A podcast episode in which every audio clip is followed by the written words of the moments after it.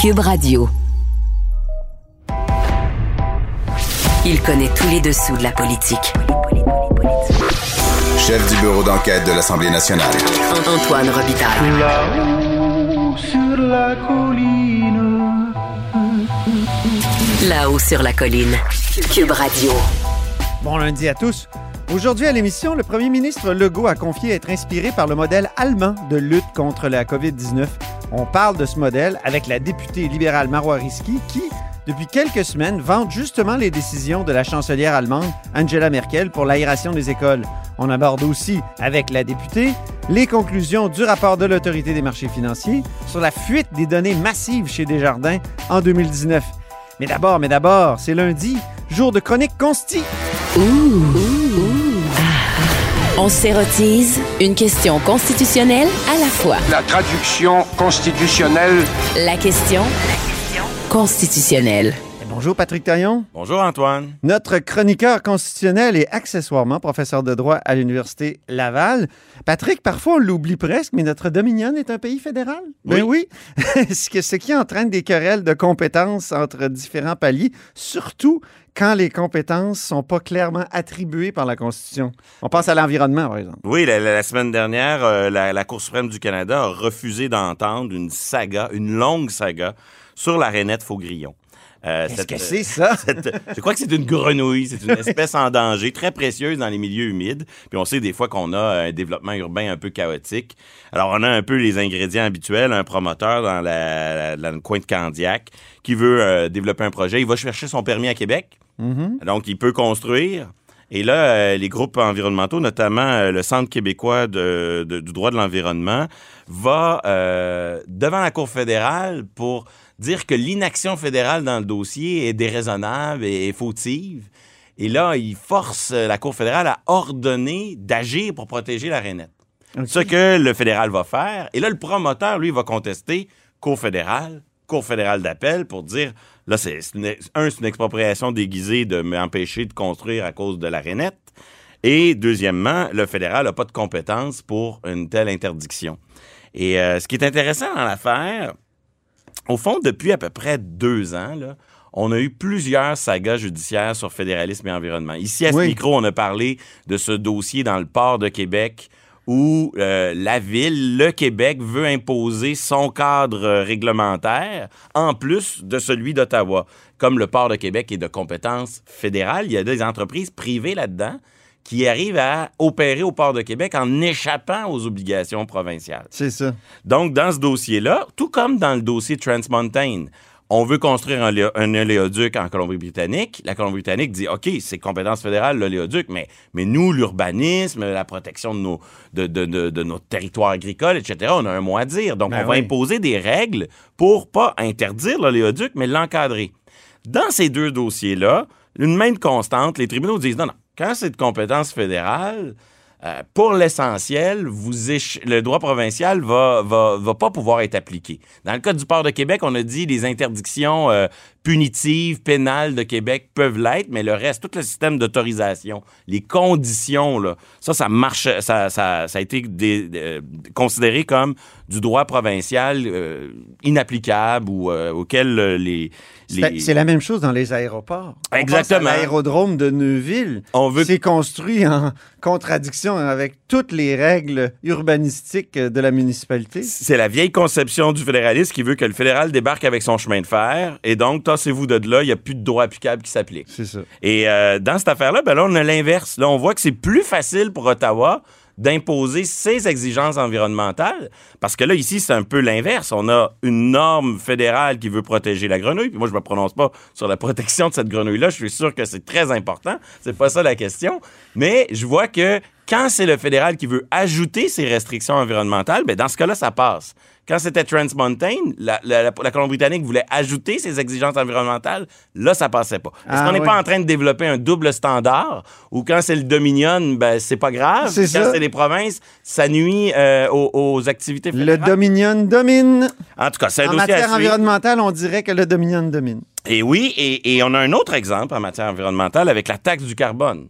Alors, on a vu euh, cette semaine encore une, une nouvelle qui dit euh, bientôt la taxe fédérale sur le carbone s'appliquera au Québec. Or, on avait su au début que le fédéral allait faire preuve d'une certaine souplesse et reconnaître qu'au Québec, on avait notre système de bourse Ben du oui, carbone. il y avait même une espèce de condition qui avait été émise par le fédéral. Si vous n'avez pas de système, nous, on vous impose une taxe. Or, on a un système au Québec, c'est la bourse du carbone. Mais c'est ça. On, a- on est assez autonome pour avoir notre système de bourse. Oui. Mais tant que notre système de bourse fait l'affaire d'Ottawa, et là, ce qu'on découvre, c'est qu'Ottawa, dans son nouveau plan, veut monter le coût du carbone. Sûrement une bonne chose, je, je conteste pas ça. Mais sous l'angle du fédéralisme, qu'est-ce que ça veut dire? Ça veut dire, vous êtes autonome tant que vous faites ce qu'on veut que vous. ce qu'on- Oui. exige. Oui. Donc, au- au- autrement dit, c'est une autonomie subordonnée. C'est une autonomie. Euh, faites, allez dans la même direction que nous, vous êtes autonome, mais sinon, euh, dès qu'on augmente notre euh, taxe sur le carbone, ben le Québec va, en quelque sorte, être obligé de, de se voir imposer une partie ou la totalité de cette taxe-là. C'est un dossier à suivre, en tout cas, sur le plan de, de cette flexibilité initiale d'Ottawa qui, qui deviendrait un peu de, de l'intransigeance aujourd'hui. Il faudra voir. Le fédéralisme est censé être l'unité dans la diversité. La diversité ici, ce serait peut-être d'accepter que le Québec a son propre système pour euh, diminuer les émissions de gaz à effet de serre. Donc, euh, on pourrait aussi parler de santé. hein. Ben, Dans en le sa- domaine de la santé, c'est la même chose. C'est- C'est c'est une autonomie euh, subordonnée, on peut le dire. Si en- en- en- dans le domaine de l'environnement, on a des questions plus techniques qui passent sous le radar, le dossier de la santé, lui, il passera pas sous le radar. Non. Avec un Parlement minoritaire, une élection qui s'en vient à Ottawa, le dossier de la santé va occuper de plus en plus de place. Et on le voit, les provinces exigent un- une, une part du financement fédéral plus élevée dans la santé. Mais moi, je me pose la question... Comme à l'origine du programme. Là. Exactement, 50%, comme, hein. comme à l'origine, mais à travers ça, est-ce que justement on n'est pas en train, du côté provincial, de euh, cultiver une dépendance financière à l'endroit euh, d'Ottawa? Oui. Parce que évidemment, le financement, euh, s'il s'il y a du financement supplémentaire, va se poser la question, est-ce que ça vient avec des conditions supplémentaires? Déjà, M. Trudeau, lui, a une priorité entourant les médicaments. Euh, il veut créer des normes pan-canadiennes sur les CHSLD. Donc, pour quelques milliards, on va renoncer à cette autonomie. Là, on voit toute le l'espèce d'impasse dans lequel plonge ce- cette dépendance financière. Monsieur Legault, la semaine dernière, a fait des déclarations inquiétantes Surprenante. hein? surprenante par rapport à... Pour un autonomiste, en tout cas, c'est surprenant. Il, il a dit, euh, notre position traditionnelle, c'est on veut un financement accru en santé sans condition, pour ajouter, mais ça dépend des conditions. Ben Là, oui. ben, c'est, on revient comme tantôt Donc, il y a des euh, conditions qui seraient peut-être acceptables. Donc, on est prêt à marchander d'une certaine façon l'autonomie. Ça, finit être comme, ça va finir comme avec la taxe sur le carbone. Ben Finalement, vous êtes autonome pour faire ce qu'on vous demande de faire et, juste, et tant que vous le faites, vous êtes autonome. Donc, C'est pas du fédéralisme, c'est pas de la, de la véritable autonomie. Ça crée une dynamique où les provinces ne sont que des exécuteurs. Ouais. Au fond, les choses se décident à Ottawa, les choses sont financées par Ottawa sous condition. Puis là, le rôle de Québec ou le rôle de l'Ontario, c'est de concrétiser ça, d'exécuter ça. et, et deuxième sujet d'inquiétude dans le dossier de la santé, euh, non seulement M. Legault dit, bah écoutez, les, les conditions pourraient s'accommoder de certaines conditions s'ils font notre affaire, mais il ajoute en plus, entre des points d'impôt et des transferts, on préfère des points des transferts.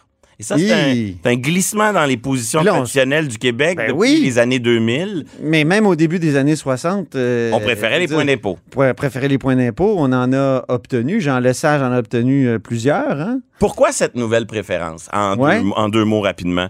Ben, c'est encore une fois pour des raisons économiques. C'est-à-dire que le, le- quand on reçoit, mettons, 22% des transferts canadiens, ben, c'est des transferts qui sont perçus partout au Canada.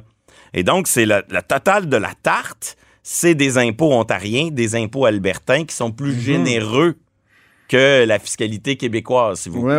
oui, oui. Alors que si on récupérait des points d'impôt, en termes d'analyse du fédéralisme, du degré d'autonomie, on serait plus autonome. Expliquons ce que c'est que des points d'impôt. Exactement, des là, points d'impôt, c'est que auditeur. au lieu d'avoir de, au lieu, au lieu que l'argent aille à Ottawa puis qu'on récupère notre part, mettons 22% les points d'impôt, c'est Ottawa qui cesse de, qui prélève moins d'impôts au Québec pour laisser la place à Québec. C'est ça. Au lieu que l'argent circule d'un gouvernement à l'autre, on fait un, un transfert d'autonomie fiscale. On réduit un intermédiaire.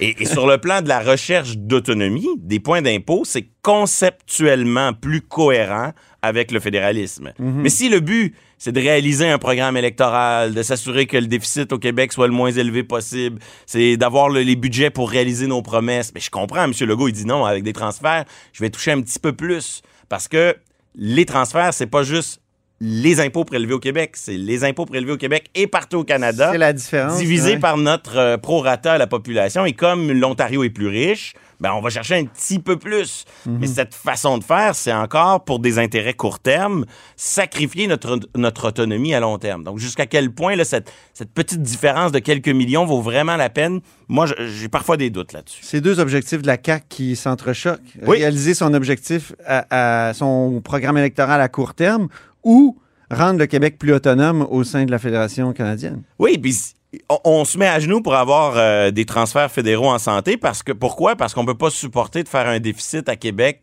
en raison de l'augmentation des coûts de santé, mais au final, le déficit, c'est les mêmes citoyens qui vont devoir le, le résorber, c'est la même, euh, c'est la même fiscalité. Donc, euh, mais sur le plan euh, électoral, ça, ça paraît mieux pour le gouvernement du Québec de euh, s'appuyer sur des transferts fédéraux pour éviter d'avoir à faire un, un gros ou un important déficit. C'est pas la première fois que François Legault est en rupture avec un discours sur l'autonomie du Québec. Je pense, par exemple, euh, à son appel à ce que le fédéral finance des lignes électriques. Oui. Et, et ça, ça avait vraiment fait sursauter tout le monde à Québec. On s'était dit, mais voyons, le fédéral n'a jamais financé Hydro-Québec pour aucun de ses projets. Oui, et il a donné des, euh, des garanties de prêt à Terre-Neuve pour euh, certains de ses projets. Euh, D'ailleurs, projet ruineux en passant. Mais jamais Hydro-Québec. Et là, François Legault, en début de mandat, c'est ça qu'il avait dit, il n'en a pas reparlé tellement, mais ça serait une, en rupture avec l'espèce d'autonomie du Québec en matière de développement hydroélectrique. C'est la même chose, c'est cette tension entre le désir d'action, de, de- puis le désir de que les chiffres balancent, là, puis qu'on ait les revenus pour euh, réaliser nos projets, puis de l'autre côté, l'autonomie à long terme du Québec. Il faudrait pas que l'un euh, se joue au détriment de Mhm. l'autre. Il nous reste environ trois minutes. Oui. Euh, parlons de laïcité maintenant, parce que là aussi, il y a une tension Ben, fédérale. Je, je veux dire un mot sur le fédéralisme dans le dossier laïcité, parce qu'on on l'oublie, mais c'est une question centrale. Donc, pour les défenseurs de la loi, euh, l'utilisation de la clause dérogatoire ou de la disposition de dérogation, c'est lié au fédéralisme, c'est la liberté de chaque province. Parce que dans la loi 21, il y a une clause. Il y a deux clauses, il y a plusieurs. euh, C'est euh, dispositions. c'est c'est la- la- cette liberté de faire des choix différents, puis on le retrouve beaucoup dans l'expertise produite par Benoît Pelletier. Mais euh, la semaine dernière, comme L'ancien le ministre rapportait libéral qui est prof de droit, euh, qui est accessoirement prof de droit. à l'Université d'Ottawa. oui, c'est ça. Et la semaine dernière, le Journal de, Mo- de Montréal et le Journal de Québec le rapportaient, a été débattu l'argument des opposants. L'argument des opposants, c'est de dire que la loi 21 serait inconstitutionnelle, non pas au nom des droits et libertés, mais au nom du partage des compétences. Donc, leur argument, c'est que la loi 21 serait du droit criminel déguisé, euh, parce qu'il y aurait dans ces interdictions-là une forme de réprobation morale,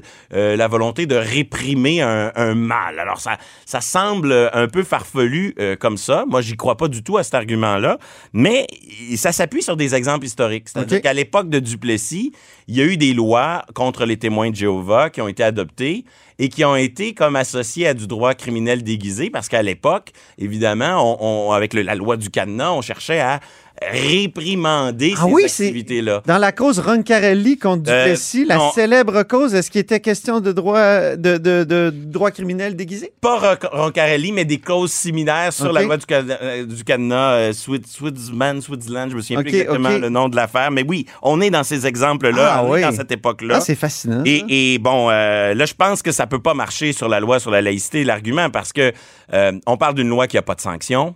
Euh, la loi sur le cadenas de Duplessis, là, visait des, des personnes privées, euh, des commerces, des activités privées. Là, on est vraiment dans le cœur des activités étatiques. C'est comment le Québec organise son enseignement, comment il concilie le devoir de neutralité de l'État, euh, le droit aux écoliers d'avoir un service, euh, Hmm. des services neutres, la liberté de, de- de conviction des employés aussi. Donc, c'est plus une, une façon d'aménager les droits et libertés dans les services publics, comme le fait la Charte québécoise. Et, et- et la loi 21 modifie la Charte québécoise. Donc, ça va être difficile de montrer que la loi 21, c'est autre chose qu'un complément de, la- de la Charte québécoise. Pour organiser les forme- rapports entre religion et État. c'est ça, que ça serait au fond une façon d'interdire et de réprimer une religion en particulier, comme le faisait euh, Duplessis. En tout cas, c'est un argument qui est fortement martelé parce qu'en raison de la dérogation, les arguments de droits et libertés sont pas disponibles. Non, c'est Et ça. donc, l'argument du fédéralisme est au cœur de l'affaire. On en parle peu dans l'espace public, mais peut-être que l'affaire va jouer sur une question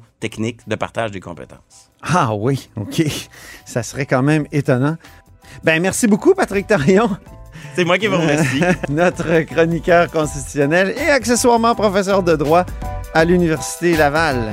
Vous êtes à l'écoute de là-haut sur la colline.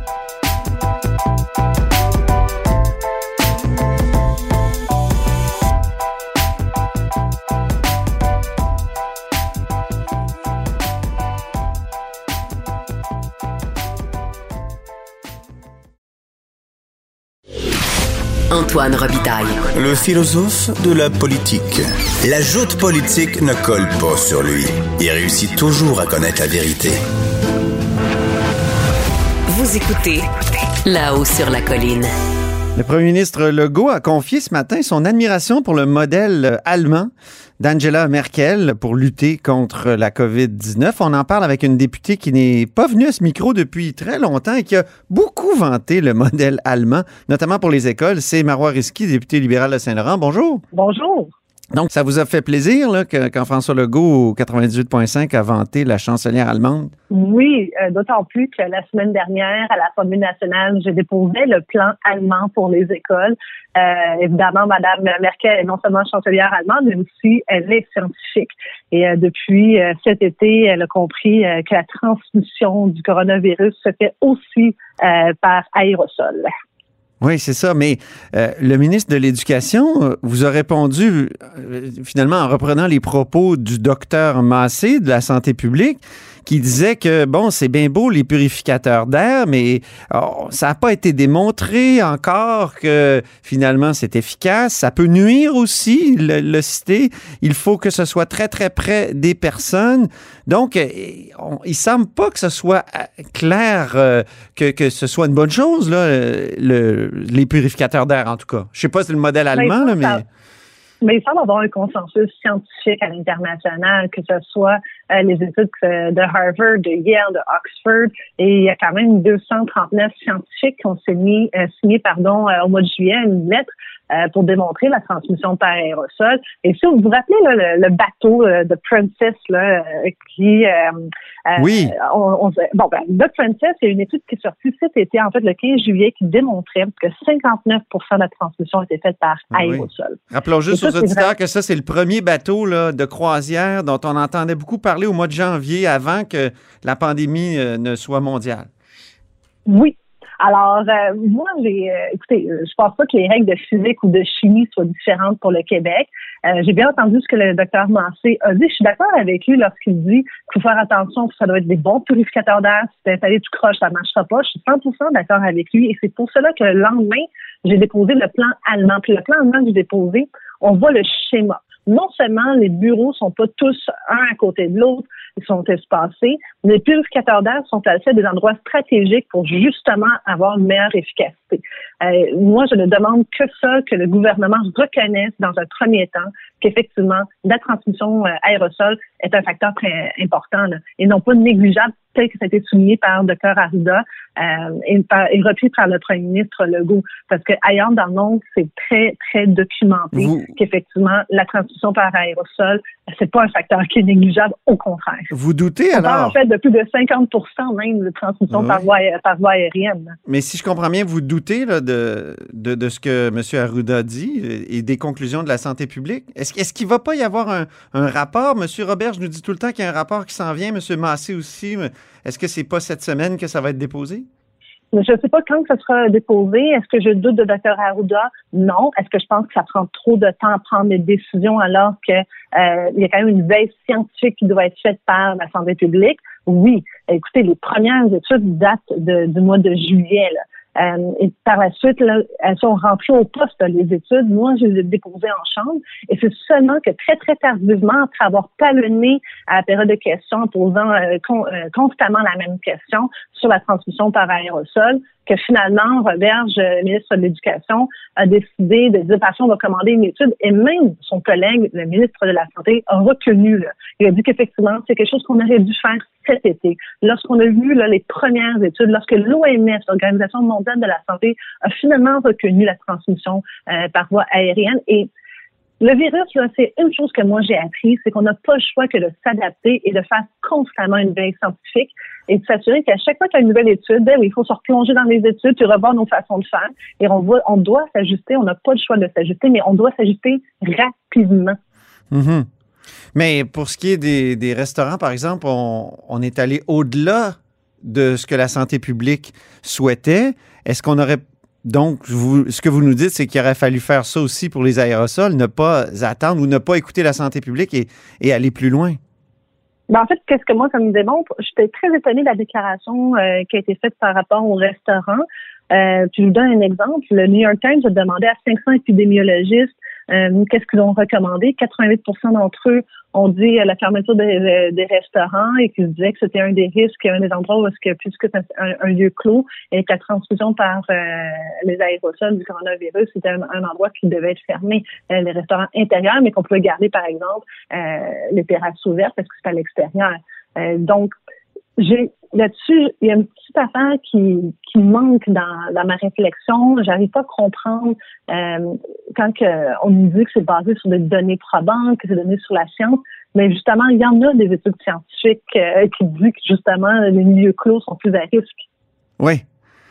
Oui, c'est ça. Et, mais, mais le gouvernement est allé au-delà de ce que la santé publique demandait, c'est ça que je veux dire. Donc, euh, il aurait pu le faire pour ben, les aérosols aussi oui, ils auraient pu dire, mais écoutez, euh, pour les aérosols, on, mhm. on prendra pas de chance. Le principe de précaution va être appliqué ou si vous préférez, communément appelé, trop fort casse pas en bon québécois. On va aller plus loin. Et d'ailleurs, Noma Nemer, la scientifique en chef du Canada, elle le dit elle-même, il y a un rôle primordial des aérosols dans la transmission du coronavirus et euh, on doit protéger nos écoles. Et euh, elle-même disait, ben, pour l'argument de Dr Arruda, parce qu'elle s'est fait poser la question, est-ce que c'est dangereux de mettre des purificateurs d'air euh, dans les écoles avec filtre HIPAA, donc les filtres hautement performants? Elle a répondu, ben écoutez, tout est un petit peu dangereux, même les couteaux dans une cuisine, c'est dangereux, est-ce qu'on va se priver de couteaux dans une cuisine?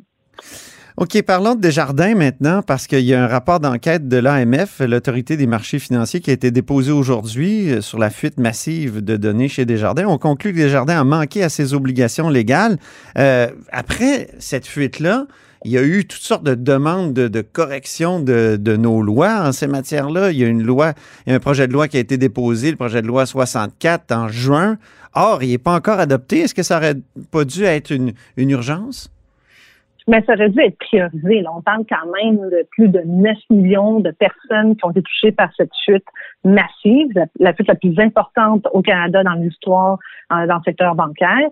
Euh, écoutez, les études euh, article par article n'ont même pas commencé. On a fait euh, des consultations en septembre et depuis le 21 octobre, le gouvernement aurait pu prioriser ce, ce projet de loi puis l'appeler. Et moi, quand je lis aujourd'hui le rapport de l'Autorité des marchés financiers, et d'ailleurs, on vient tout juste de recevoir aussi le rapport d'enquête du commissariat à la protection de la vie privée du Canada, euh, c'est clair qu'il y a eu beaucoup de, manquements à la part euh, de Desjardins.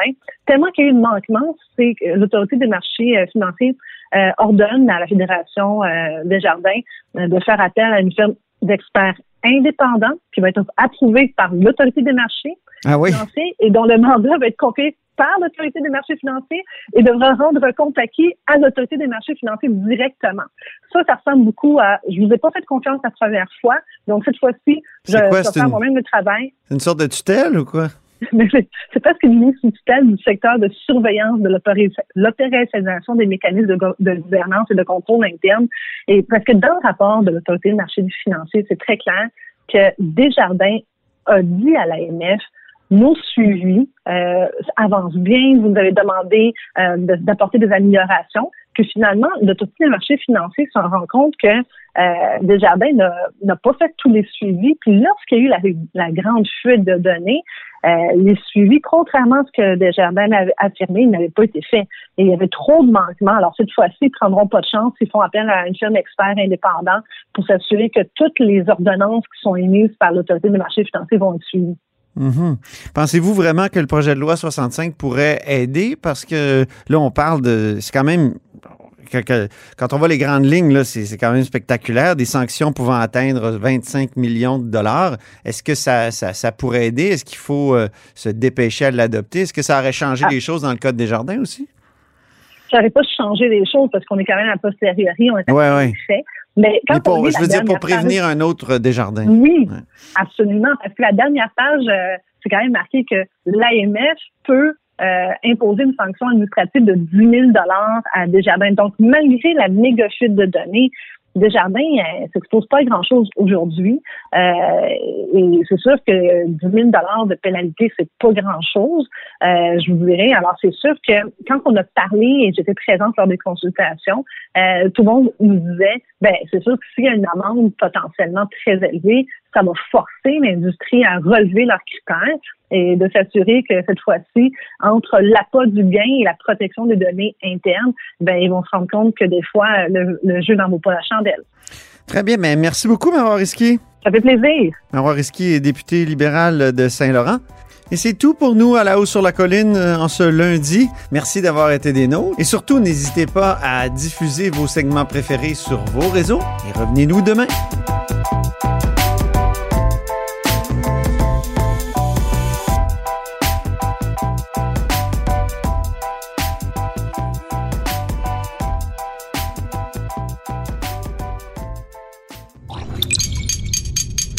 Cube Radio.